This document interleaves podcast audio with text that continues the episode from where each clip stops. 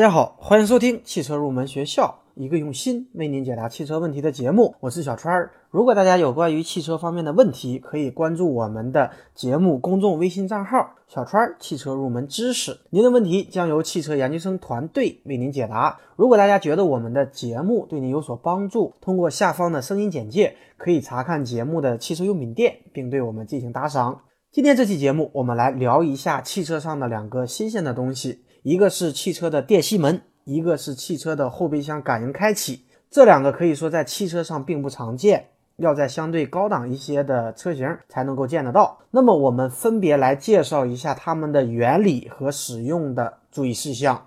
首先，我们来聊一聊汽车的电吸门。相信大家在平常用车的过程当中会遇到这样的一种情况：如果我们没有用力关车门，车门是不会关严的。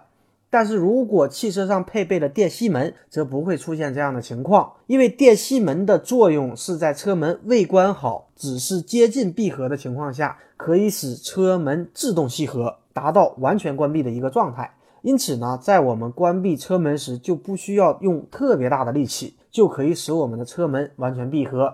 这个功能呢，在宝马五系、捷豹的 XFL 以及英菲尼迪的 Q70 等等车型上都是有所配置的。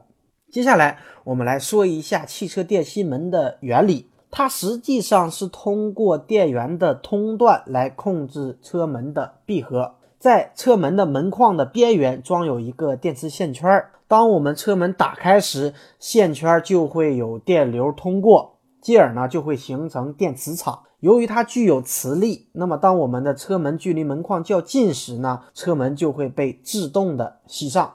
那么，虽然电吸门使用起来非常的方便，但是它也存在一个潜在的隐患，那就是电吸门的夹手的案例。因为电吸门的力很大，它很有可能夹伤我们的手指。那么，电吸门的力它到底能达到多大呢？一般来讲，它的力量大概在六百牛左右。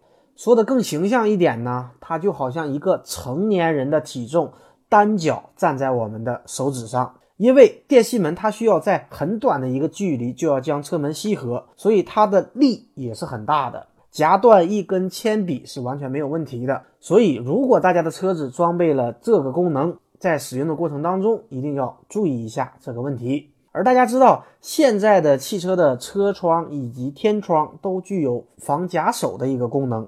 那么在车窗或天窗运行的过程当中，如果遇到一定的阻力或者障碍物，车窗会停止上升或者下降，那么进而呢来实现防夹的一个功能。那么这个功能它是如何实现的呢？这里也给大家简单的介绍一下防夹手的原理。它实际上是通过一个霍尔传感器来检测车窗或者天窗的电机的转速。当车窗升起时，如果遇到阻力或者障碍物，电机的转速会下降。此时呢，霍尔传感器就会检测到电机的转速的下降，那么车门的控制单元就会意识到我们此时遇到了一个干扰力，进而呢，它会控制电机停止或者反转，这样呢就可以实现防夹手的功能。第二个问题，我们来介绍一下汽车的后备箱感应开启，它的功能是我们搬运东西的时候，我们不必用手触碰到按钮就可以打开后备箱。一般在我们的感应钥匙随身携带的情况下，驾驶员只需要把脚扫过后保险杠下方的传感器，后备箱就会自动开启。而当我们需要关闭时，它的操作方式和开启时呢是完全一样的。它的原理很简单，通过安装在汽车后保险杠下方的感应器，当驾驶员用脚扫过感应区域时呢，它就可以实现打开和关闭我们的后备箱。像一汽大众的迈腾。CC 以及宝马的三系等等车型，它都是具有这个功能的。如果您的车上有这个配置，您不妨也可以试一下。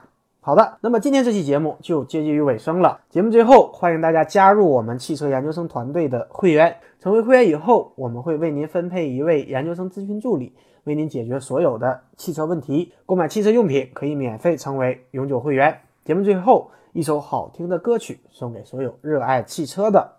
朋友。是否要逼人起了家亮出一条伤疤不堪的根源在哪可是感情会挣扎没有别的办法他劝你不如退下。如果分手太复杂，流浪的歌手会放下吉他，故事要美必须藏着。真话。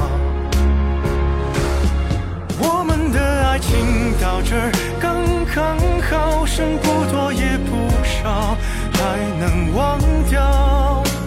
我应该可以把自己照顾好。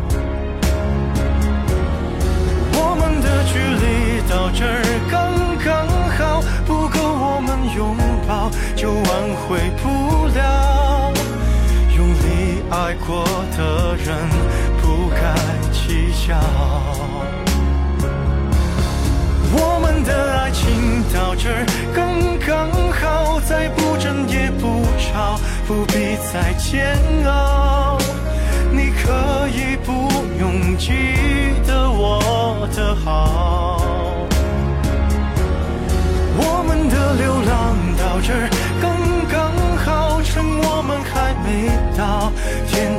海角。我也不是非要去那座城堡。天空有些暗了，暗的刚刚好，我难过的样子就没人看到。你别太在意我身上的记。